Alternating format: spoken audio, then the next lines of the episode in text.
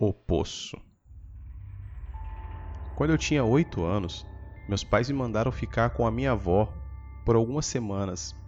Ela morava em uma pequena cabana nos arredores de uma pequena aldeia.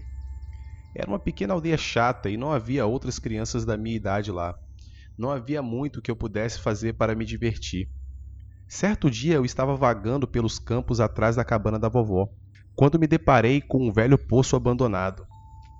Ela estava em uma colina todo coberto de cardos e urtigas. Alguém havia colocado tábuas de madeira por cima do poço e elas foram parafusadas nele. Uma das pranchas estava solta, então eu tirei e olhei para baixo na escuridão, e eu me perguntava o quão profundo era. Eu peguei uma pedra e joguei no poço. Depois de uma longa pausa, ouvi um distante. Parecia divertido, então peguei um monte de pedras e comecei a jogá-las na escuridão do poço. Era legal. Uma das vizinhas viu o que eu estava fazendo e saiu correndo de casa em minha direção. Ela me agarrou pelo braço e me puxou para longe do poço. Então ela começou a gritar comigo e me disse para ficar longe daquele poço. Ela não me disse o porquê, mas me assustou tanto que eu fugi dali. Naquela noite, contei à minha avó o que havia acontecido ela ficou com raiva e me deu um puxão de orelha e me disse para ficar longe do poço, mas também não explicou por quê. Entretanto, tudo que ela me disse foi que era algo bem ruim. Alguns dias depois comecei a ter sonhos estranhos. Sonhei que estava andando por um campo, mas estava coberto por uma névoa espessa. Eu estava descalço e quando olhei para o chão não havia grama, apenas cinzas. Não havia ninguém por perto e eu estava sozinho. Continuei andando e saindo da névoa, então vi o velho poço abandonado e emergi do nada. Parei no poço e espiei pela borda. Não consegui ver nada, mas pude ouvir a água borbulhante. De repente, um par de mãos retorcidas apareceu do poço e eu recuei horrorizado e me virei para fugir. Mas as mãos se estenderam do poço e me seguraram. Horrorizado, Tentei escapar daquelas mãos que me seguraram com seus dedos longos horríveis, mas como sempre acontece nos pesadelos, parecia que eu estava correndo no mesmo lugar. Aquelas mãos continuaram se alongando mais e mais, e eu sentia o toque repugnante daqueles dedos me agarrando pelos tornozelos. Acordei suando frio. Mesmo depois de acordado, eu ainda podia sentir aquela sensação daquelas mãos miseráveis me segurando pelo tornozelo. Aterrorizado e sem palavras, fiquei ali sentado por alguns instantes tentando recuperar o fôlego.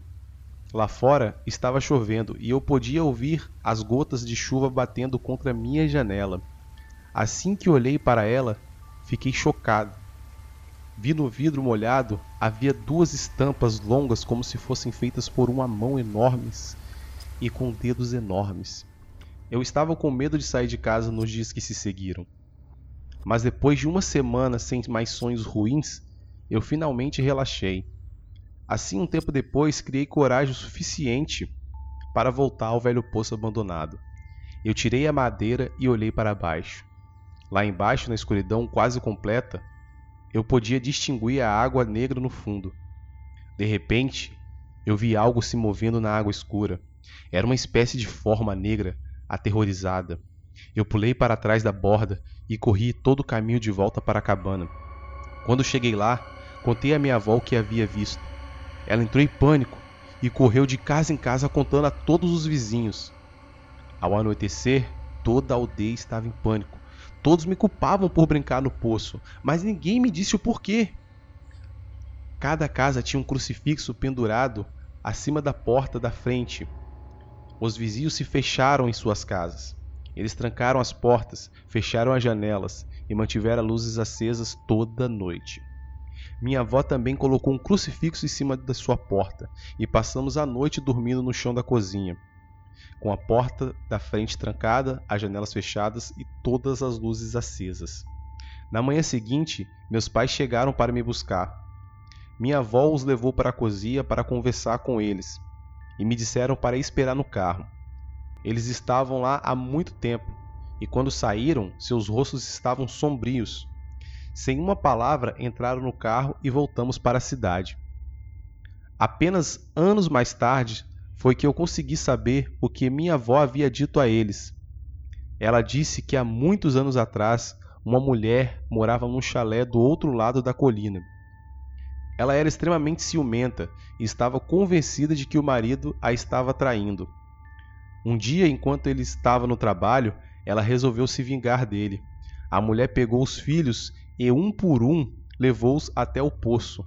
Cortou a cabeça deles com um machado e depois jogou seus restos no poço. Ela esperou até que o marido chegasse em casa do trabalho, e enquanto ele estava de costas, ela o atacou com o mesmo machado. Depois de tê-lo cortado em pequenos pedaços, ela incendiou a casa. Durante anos, pessoas desapareceram da vila e ninguém sabia o que havia acontecido com elas. Meu avô foi uma dessas pessoas. Desapareceu uma noite quando saiu para passear e nunca mais foi visto por ninguém. Os aldeões acreditavam que tudo aquilo tinha algo a ver com o poço, então eles resolveram ficar longe dele. Às vezes ainda sonho com aquelas mãos horríveis. À noite ainda tenho medo de deixar meus pés fora do cobertor, para evitar sentir aqueles dedos frios em volta dos meus tornozelos. Sempre que chove, ainda olho para a janela e espero ver delineadas gotículas de água, as impressões daquelas enormes e aterrorizantes mãos.